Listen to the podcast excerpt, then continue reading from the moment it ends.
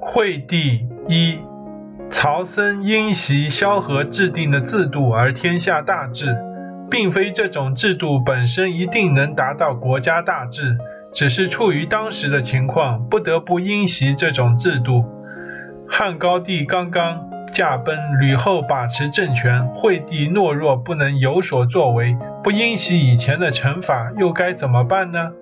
鲁地今山东西南部有两个儒生讲。百年以后，礼乐才能够兴起。只有在惠帝的时候讲这种话何宜？周公制定礼乐时，怀疑周公的流言风起，学校创建还没完备。商今商丘西南，兖今曲阜曲城东，两地还没完全平定，一切都不完备。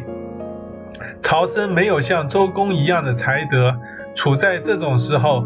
要想改正以前惩罚的缺陷，改变一代的制度，那就会人心不宁，乱从此生。易经中的易卦讲，利于有大的作为，大吉没有灾祸，大吉然后才能没有灾祸。有利并不是说有为，制作本身有利，只有雷动于前，分散于后，然后才能有益万物。违背事物的规律，风动于前，雷动于后，很难有吉祥之兆。要整顿大法，考定大经，保君治民，移风易俗，有本有末，有志有文，立定纲常，修订制度，拨乱反正，使人们懂得尊卑贵贱之别，正确错误的原则，这是其本。使各种制度加以完备，互相协调，这是末端。这些末端并不是靠一天的积累就能完成，使制度完备协调，并不是靠修饰一个方面就可以的，必须马上制定，一天也不能耽误的大法大经，是保君治民之本。等待时候逐渐加以完备的法令制度是为政的末端。高帝的时候，礼乐法令的制定不能停缓，两生的说法是不对的。不先制定大法大经立其基础，后来者就没有可凭继而兴的基础，使人心风俗禁锢在怠慢轻浮、缺少礼教的习气之中。等到百年以后，民俗更加刻薄。